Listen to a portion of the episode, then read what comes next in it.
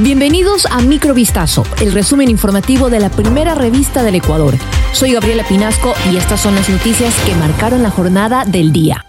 La reincorporación de 286 servidores por órdenes judiciales desde el 2020 preocupa a la Policía Nacional puesto que aquellos agentes policiales fueron desvinculados por inconductas o por participar en delitos. La institución solicita a los magistrados tomar decisiones coherentes con la situación que vive el país. Así lo dijo Fausto Salinas, comandante general de la policía, este martes 27 de junio en una rueda de prensa, en la que detalló que en 2020 se reintegraron 15 uniformados, en 2021 fueron 64, durante el 2022 retornaron 168 servidores y en lo que va del 2023 ya son 39. Salinas recalcó que respeta el debido proceso y los derechos que tienen los policías, pero subrayó que hay casos que generan conflicto, puesto que aquellos servidores salieron de las filas policiales por encontrarse ausentes ilegalmente por más de tres días, faltas muy graves, por integrar la cuota de eliminación del personal, incumplir requisitos para el ascenso o por sentencia condenatoria.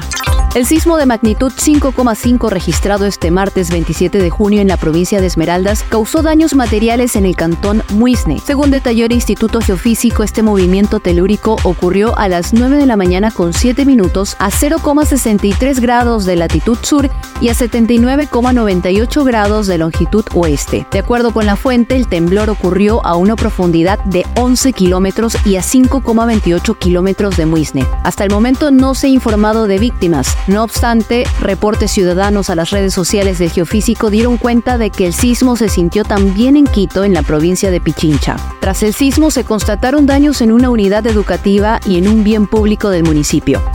Un segundo empresario fue secuestrado en menos de una semana en el país.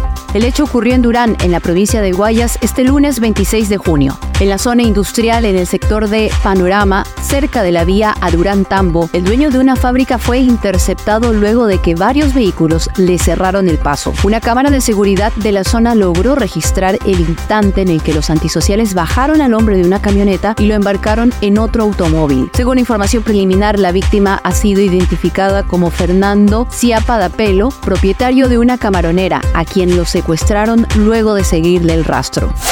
En dos sectores del norte de Guayaquil, policías del distrito Modelo, Florida y agentes de la unidad antisecuestros y extorsión rescataron a cinco ciudadanos que se encontraban retenidos contra su voluntad en una vivienda de la cooperativa El Cibal de Colinas de la Alborada. A las 22.30 del domingo 25 de junio, agentes del circuito Alborada circulaban por la avenida Base Sur en el sector Los Álamos, cuando se percataron de un ciudadano que estaba alterado y pidiendo ayuda. El sujeto, identificado como Brian L., les dijo que había escapado de una vivienda en donde desde el viernes, junto a otras cuatro personas, permanecía secuestrado. Por versión y denuncia presentada en la Fiscalía de la Unidad de Flagrancia Modelo, las víctimas habían llegado procedentes de las provincias de Los Ríos y Manabí por un préstamo que les habían ofrecido en redes sociales.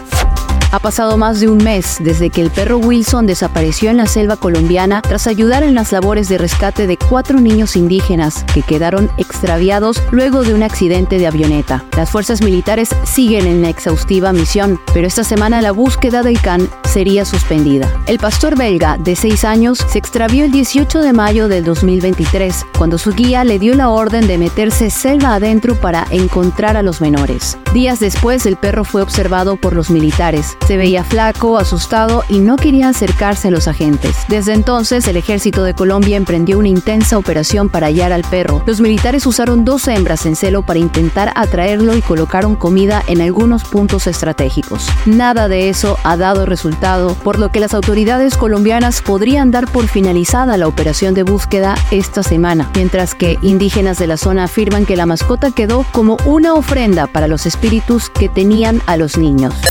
Esto fue Microvistazo, el resumen informativo de la primera revista del Ecuador. Volvemos mañana con más. Sigan pendientes a vistazo.com y a nuestras redes sociales.